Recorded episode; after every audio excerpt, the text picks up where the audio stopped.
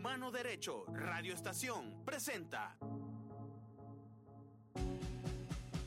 Buenos días, ¿qué tal? Bienvenidos a un nuevo episodio del Miope en radio. Les habla Humberto Sánchez Amaya aquí desde los estudios de Humano Derecho Radio Estación. Me encuentro con Israel Girón y Lizardo Domínguez, ambos miembros fundadores de la Orquesta de Instrumentos Latinoamericanos. Israel es el director artístico y Lizardo Domínguez, antropólogo y músico de esta institución que en 2022 cumple 40 años, 40, cuatro décadas de existencia. ¿Cómo están?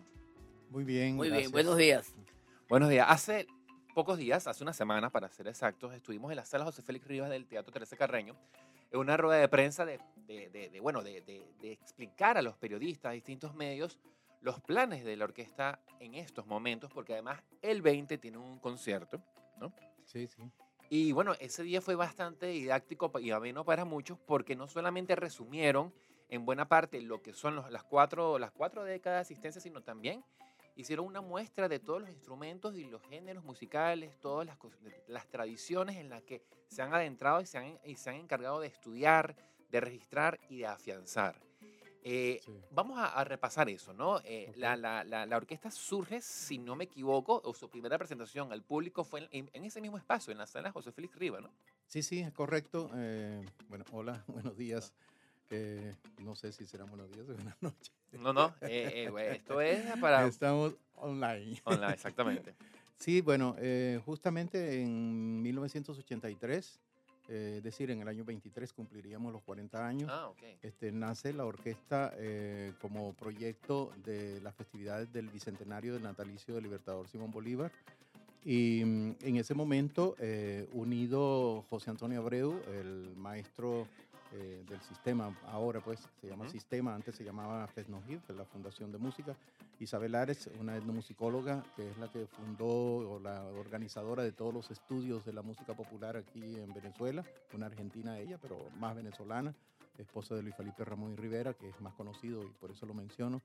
Ellos, este, a, a raíz de una gran colección de instrumentos musicales que había en esa institución, instrumentos recopilados en toda América, eh, tuvieron la brillante idea de hacer lo que llamamos en ese momento un museo vivo, es decir, poner a sonar todos esos instrumentos que estaban en esa colección atesorados.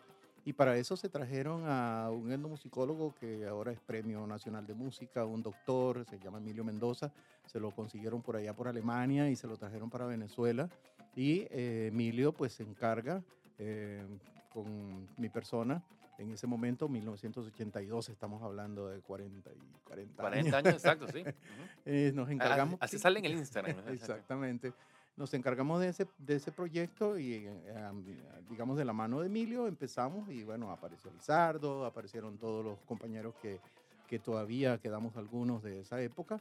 Y, bueno, comenzamos a hacer viva esa colección de instrumentos latinoamericanos, Ok. que es lo que todavía mantenemos hasta hoy con, este, digamos, en el curso del- del- de los años hemos venido haciendo trabajo didáctico, trabajo de enseñanza de estos instrumentos, ap- aparte del trabajo de investigación, por supuesto, y em, obviamente eh, cubriendo tres vertientes que decimos nosotros, que es la difusión del acervo musical, tratando de mostrarlo lo más cercano posible a cómo suena en los pueblos de donde traemos la música, porque esa música va a ser difícil escucharla eh, como hit en la Claro. radio, pues, sino que si no la presentamos nosotros no se va a escuchar.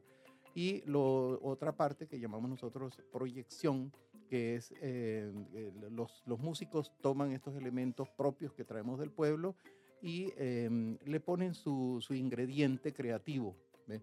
Y luego la creación como tal, que es donde ya el compositor toma los elementos de la música popular y hace su propia obra. De ahí, por ejemplo, tenemos una obra muy conocida que se llama Etnocidio, que es de Emilio Mendoza. Él la escribió eh, justamente basada en un son de marimba que yo tocaba en la sala de estudio, me ponía a tocar ese son de marimba y él hizo ese etnocidio que significa pues la, la, la matanza de un pueblo. Sí, la, mu- la muerte cultural de los pueblos. pueblo, exactamente. Sí, sobre eso. Entonces, bueno, nada, ahí y ahora, ya para este 2022, Odila pues ha, digamos, ha hecho un poquito de giro no cambiando su objetivo de la proyección, de la difusión de los instrumentos tradicionales, populares, sino que hemos más bien este, incluido elementos eh, de vanguardia, elementos, eh, digamos, sonoros, como una trompeta, un trombón, un saxo, eh, el bajo, y con arreglos hechos por los mismos integrantes de la orquesta que es lo que van a escuchar en este concierto del 22. Quien, quien habla en estos momentos es el señor Israel, que además en su mano izquierda tiene un charango, si no me Es correcto, sí. Un instrumento propio del altiplano eh, suramericano. A su izquierda está Lizardo, y me gustaría que, nos explicara, bueno, porque además él, en él confluyen dos, dos profesiones, que es la del antropólogo y la del músico. Entonces, ¿cómo conlleva esas dos, esos dos oficios dentro de la, de la orquesta? Bueno, muy buenos días y gracias por la invitación. Eh, yo como antropólogo siempre me fui por la parte de los estudios musicales de los diferentes pueblos indígenas de Venezuela y también de otros pueblos de Latinoamérica, Colombia, Argentina. He estado en varias, en varias situaciones como investigador, pero siempre llevado hacia la música. Como me gusta la música, estudié también música en el conservatorio, ahí fui pegando las dos profesiones que sería endomusicología. y, bueno, sí, desde que estudié en la orquesta, al principio, siempre, yo estaba investigando en los pueblos indígenas, agarraba los instrumentos, veía cómo se fabricaban, eh, cómo se construían, con conviviendo con los pelos, cómo se tocaba y cómo en su contexto sociocultural significaba esos instrumentos o significa esos instrumentos musicales. Entonces al llevarlo a la orquesta, claro, llevarlo a un escenario ya lo saca de su contexto, pero no tergiversa el, el sonido, sino tú tergiversas es el ambiente nada más. Al llegarlo al teatro ya es otra cosa, ya es, la difusión. Claro. Y es una labor muy buena porque es la identidad de, de Latinoamérica y el Caribe que no debemos olvidarla nunca, aunque tú puedes componer con, esa, con esos ritmos básicos de, estos pueblos indígenas y también afrodescendientes, pero le das el toque urbano. Somos, estamos en Caracas y el contexto de Caracas es otro, pero eh, se pueden componer en esa base para tener la identidad siempre ahí. Al tú escucharlo, sabes, sabes, que es una música, por mí que sea creación nueva, que se puede decir de vanguardia, contemporánea, que esos son conceptos que es para decir lo no tradicional, pero se le puede agregar y esa combinación queda perfecta, creo que lo estamos logrando perfectamente con los instrumentos urbanos o de la música occidental, con esta música eh, tradicional, ancestral, autóctona. Sí, te, sabes, para agregarle un poquito algo para que Lizardo lo, lo aclare mejor.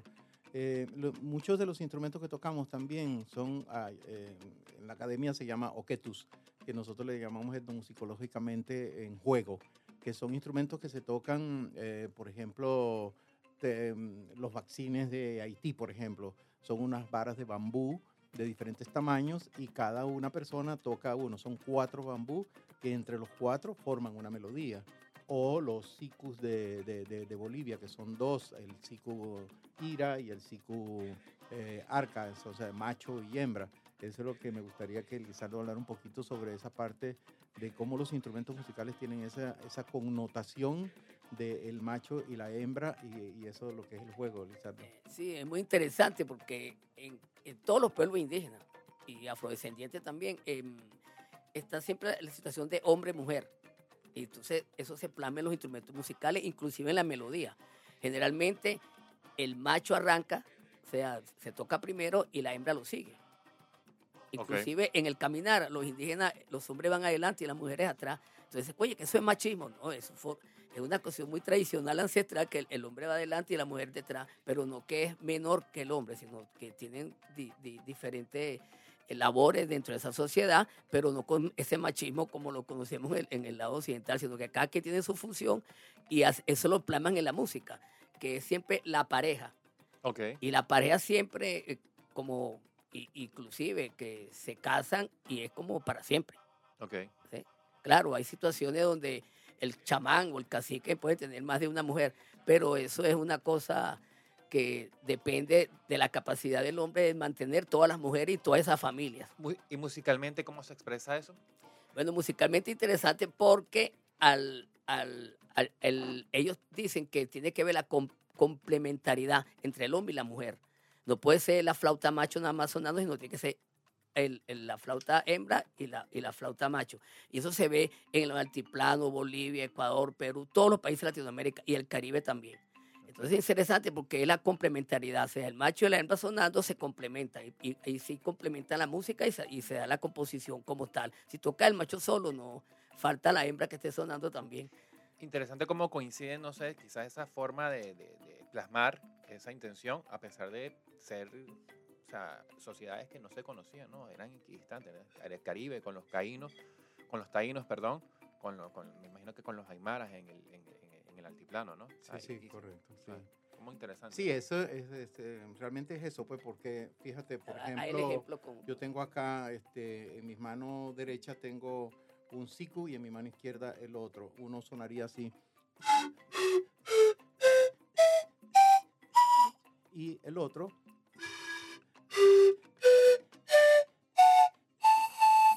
Sea, son sonidos distintos al que tiene el lira y el arca, ¿no?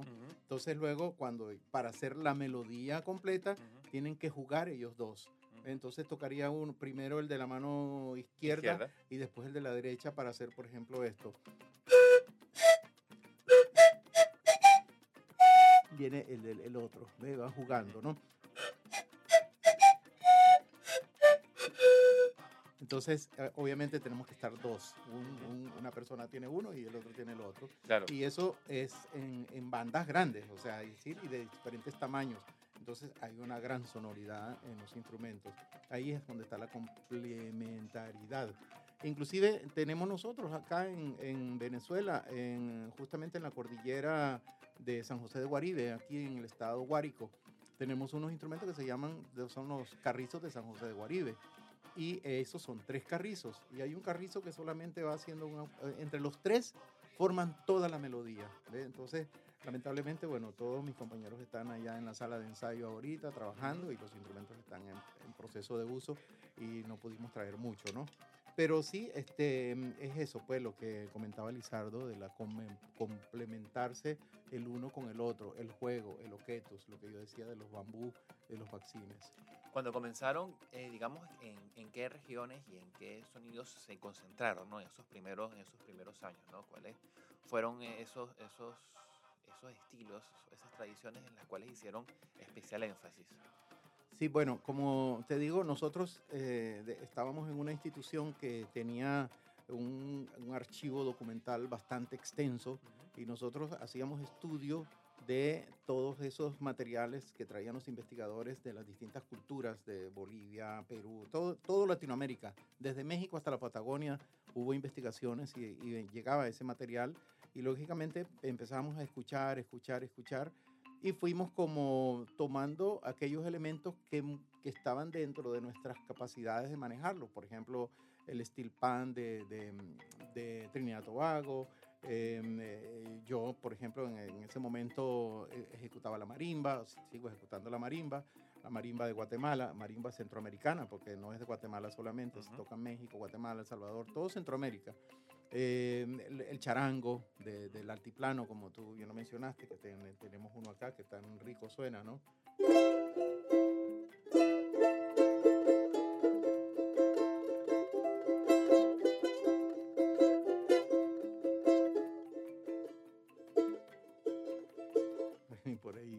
Ahí, se... Entonces, bueno, em, y aparte, bueno, los instrumentos de percusión, la colección tenía muchos, este, diversidad de tambores, tambores haitianos, tambores de Jamaica, tambores... Fíjate, nosotros tenemos, por ejemplo, un- una especie de reggae, podríamos decirle, no es reggae, es un canto de acción de gracia de Jamaica, Ujú. pero que son los cantos que fueron dando origen a esa música propia jamaiquina. Y nosotros contábamos con esos tambores. Hay Claro. un tambor que se llama el, el bass drum, que es el bajo, eh, el ratcliffe drum, que es un redoblante, y los panderos, eh, que que usan muchas pan- panderetas que son conocidas con ese nombre, panderetas, y luego un canto de coro y, y un solista cantando y un coro que es totalmente tradicional y podría decir, usando un término mm, no adecuado, pero callejero, por llamarlo, ¿cómo se diría, Lizardo? No callejero, sino este, como en, cuando van en comparsa, comparsa. como especie de comparsa. procesión. O procesión, algo, es correcto, como una procesión. Y van cantando porque estamos hablando de acción de gracias, el Thanksgiving eh, Claro. en Jamaica. un elemento muy importante que antropológicamente hablando y en musicológicamente hablando es que siempre la música de estos pueblos van en honor a la tierra, a la Pachamama, a la Madre Tierra. ¿Por qué? Porque da los alimentos. Entonces siempre es en honor a ella. Y generalmente andan descalzos por eso, es pisar la tierra, que es lo que nos da la vida y donde venimos nosotros. Ellos, ellos están clarísimos en eso, saben todos los elementos de la tierra y saben cómo, los mejores ecólogos del mundo son los pueblos indígenas.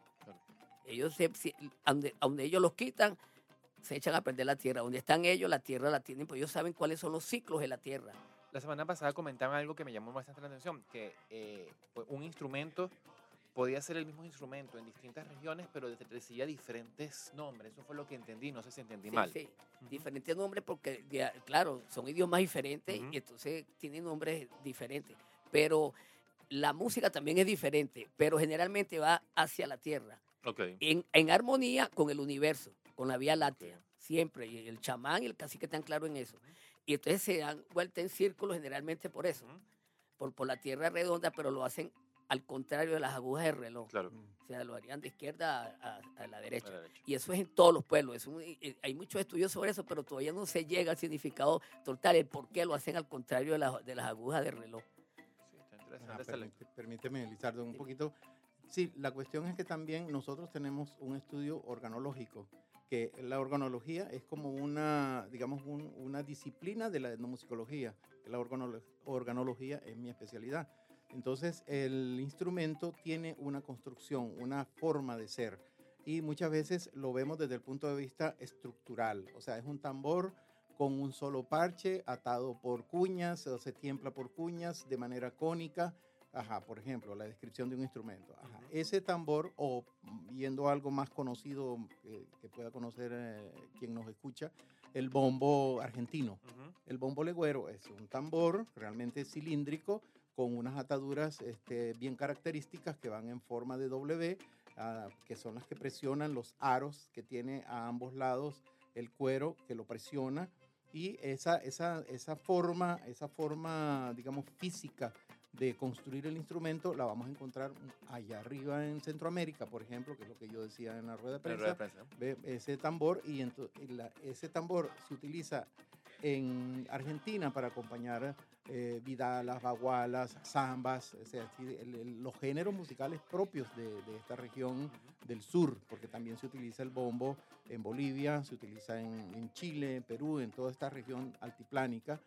Y eh, si nos vamos para allá, para Centroamérica, ese tambor, por ejemplo, en lugar de tocarlo aquí guindado como se lo usan en, Bolivia, por ejemplo, o en Argentina, ellos lo cuelgan de su frente y lo tienen en la espalda y atrás va el tamborero golpeando los dos, los dos cueros, uno a cada lado, con un bombo a cada lado, y eso va a acompañar un instrumento que se llama chirimilla en, en, en Guatemala, que es una especie de oboe eh, técnicamente hablando, porque tiene doble lengüeta batiente, por eso se llama género oboe, pero se llama chirimilla. Y, em, y, acompañan a la marimba también. Entonces hay dos tipos de marimba en, Guatemala. La marimba diatónica es como decir las teclas blancas del piano y la marimba cromática que es como, la, como si fuera un piano, ya con las negras. Exacto. Entonces, la que utiliza en el área indígena es la diatónica y la que tiene mm, eh, todo el, formato del piano con las teclas negras y blancas es la cromática. En las culturas indígenas de Guatemala se utiliza mucho más la, la, que es diatónica, la que solo serían las teclas blancas, del piano. Entonces ahí es donde ese tambor grande que allá en Argentina se llama bombo, acá se va a llamar tamborón y se toca pues de diferente manera y acompaña un género musical muy diferente al que acompaña en, en, en, Bolivia o en Argentina.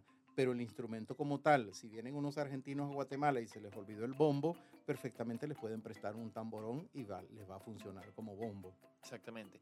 Ahora, este, esta, esta colaboración con la, con la Fundación Teresa Carreño es, es estrictamente para el concierto o aquí comienza eh, alguna actividad en conjunto que va, a perdurar en el tiempo?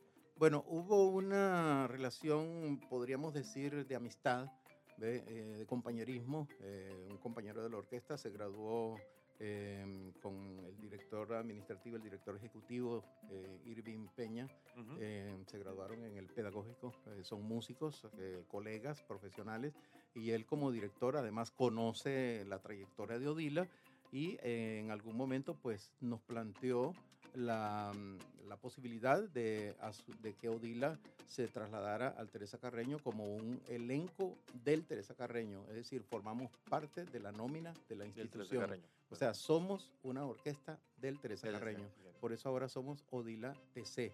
Porque, bueno, mira, pasaron 40 años, este, hace, hace tres años estamos en el Teresa Carreño y fuimos como nómadas, ¿ves? porque la institución que nos creó eh, en algún momento pues se desatendió de la orquesta, yo creo que no le, no le prestó la atención debida al proyecto tan valioso que es la difusión y proyección de los instrumentos latinoamericanos y de hecho este, donde nacimos ahí estaba todo este bagaje de, de- de material, todas las colecciones, todos los instrumentos, inclusive en algún momento nos quitaron los instrumentos, no tuvimos instrumentos. Y eso fue como, como fuerte, pues, porque la idea con que nace Odila era darle vida a esos instrumentos que están atesorados en esa colección que yo pienso que se está dañando en esa institución, porque son instrumentos que requieren de ejecución. Los instrumentos no pueden estar en un museo en aire acondicionado de 18 grados porque se van a dañar, es decir, los cueros van a sufrir, le hace falta la grasa de las manos para que se toquen. Y justamente ese es el gran proyecto de Odila. Y pasamos por muchas, bueno, pasó in- eh, muchas instituciones, este, mm, desde el 2000 a 2016, a 2000 tanto, estuvimos en la Universidad Bolivariana de Venezuela, que también nos dio unos espacios pero nunca se consolidó es- es lo que ahora el Teresa Carreño nos dio. Tenemos una hermosísima sala de ensayo, tenemos nuestro 15 y último, como decía la compañera que está aquí en el estudio con nosotros, este 15 y último, o sea, es decir, tenemos nuestras vacaciones, o sea, todos los, ¿cómo se llaman? Los beneficios administrativos, o sea, administrativamente Odila es del Teresa Carreño. curiosidad, este ¿y dónde están estos instrumentos ahí depositados ahora? O sea, ¿Qué institución es esa? Ahora se llama la Casa de la Diversidad Mm, y, y los instrumentos musicales están ahí en un depósito y no sé en qué condiciones. Entiendo. porque eso tienen, tienen que tener deshumificadores, tienen que tener una temperatura especial y hay que, hay que tocarlo. Si no se Claro. tocan, se, se, se deterioran, como decía Israel Girón. ¿Se podría decir que son la orquesta o la única orquesta o la orquesta con mayor trayectoria que se ha encargado de, de este estudio y registro e interpretación de, de- de- de la música y los instrumentos latinoamericanos? Sí, bueno, eh, con todo el orgullo eh, podemos decir que la Orquesta de Instrumentos Latinoamericanos en su estilo es la única en el mundo. Eh, eh, hay orquestas en otros países como Bolivia, Argentina, pero tocan música de su región.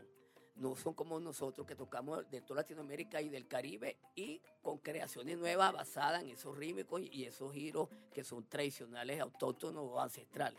Sí, también- interesante. Sí, vale Bueno. también este, hacer el soporte que eso se puede hacer gracias a esta gran colección, eh, digamos, audiovisual que esta institución tiene, porque hay, hay miles de horas de grabación y eso nos permitió a nosotros como investigadores de esa institución, porque trabajamos con esa institución desde muchos años, desde los años 80, eh, y eso nos permitió a nosotros el conocimiento de los diferentes eh, géneros musicales y culturas de, de- de Latinoamérica, que quizá es la diferencia entre otras orquestas que también existen en Argentina, está una orquesta también, en Bolivia, en Ecuador, en Chile, pero como bien lo dijo Lizardo, o sea, se han dedicado más a su, a su música regional.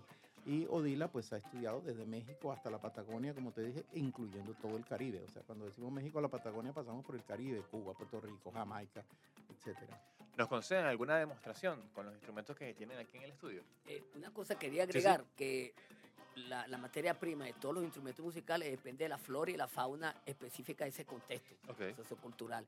Y por eso que hay tanta variedad de instrumentos musicales, así como hay tantos pueblos con diferentes culturas en, en el mundo. Entonces siempre la, la- la- la materia prima, no vas, a- no vas a ver un hueso de jirafa en un instrumento de Claro. Latinoamérica, que no hay jirafa ni elefante pero sí de, los de, los de, de la fauna y, la fauna y flora autóctona de cada región. Por eso es que hay tanta variedad. Claro. Como que están escuchando ahorita, que es de pezuña de llama de Bolivia. De Bolivia, claro. Ah, buenísimo.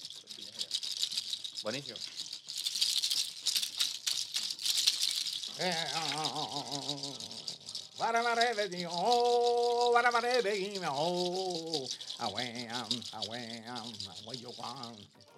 Buenísimo. Así se comunican los chamanes con la, con la, con la, o sea, la espiritualidad es muy importante, ¿no? Que hace falta mucho hoy en día.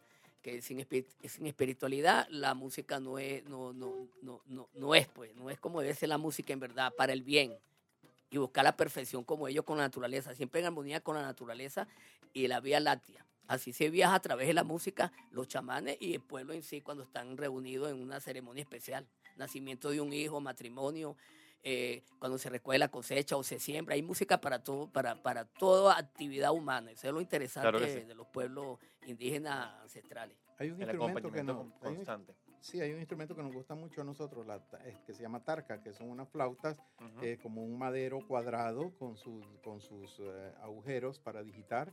Y lo importante de las tarcas es que se tocan con la misma digitación, pero son de diferente tamaño.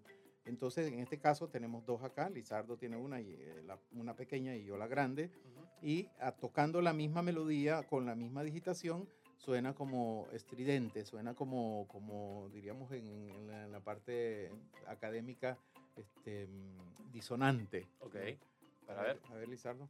para escuchar. Mm.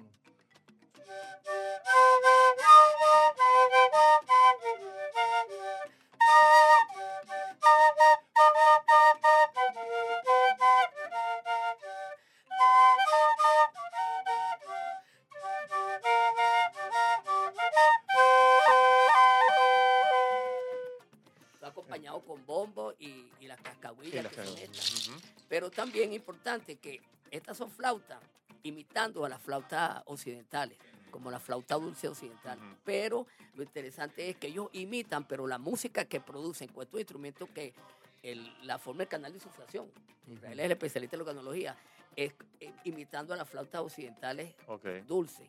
Pero la música que, que ellos, ellos producen es autóctona de su región boliviana, la parte indígena de Bolivia. Eso es lo interesante, que ellos copian algo, pero después es como es un préstamo cultural, pero después se quedan con ellos y hacen música nueva. Claro. Como los guayú aquí que tienen la trompa, que es de metal, que es imitando a la trompa de, de- de Europa, pero tocan música que, eh, que es guayú, del pueblo indígena guayú, de la, aquí en frontera Colombia, en la Guajira, Colombia venezolana.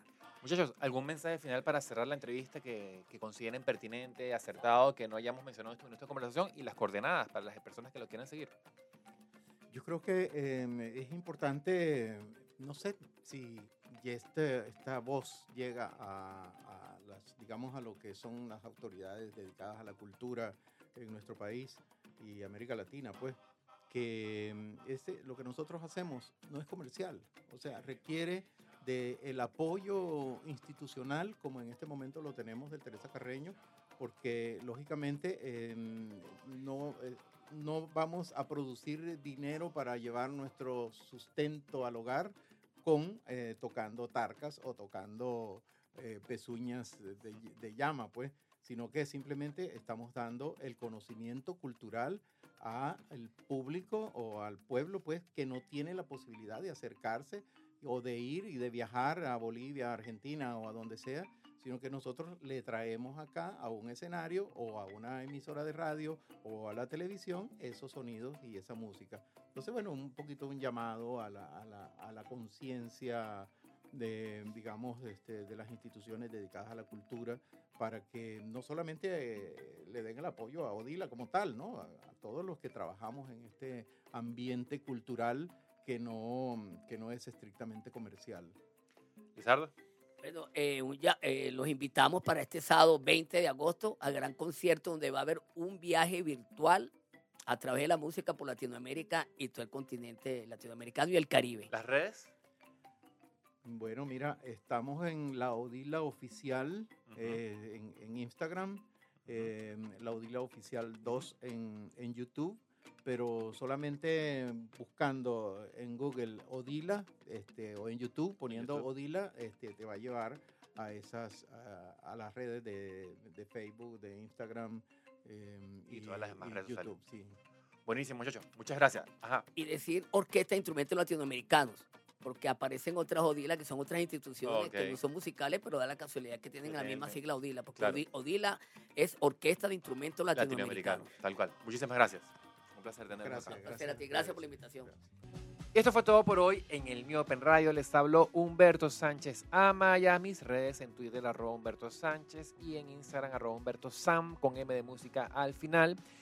El Mío Open Radio se grabó en los estudios de Humano Derecho Radio Estación, en la dirección Melano Escobar, en la coordinación Génesis Zambrano, en la coordinación de audio el señor Héctor Meneses y en la edición de este episodio Christopher Salazar. Esta entrevista se realizó el 15 de agosto del año 2022. Nos vemos.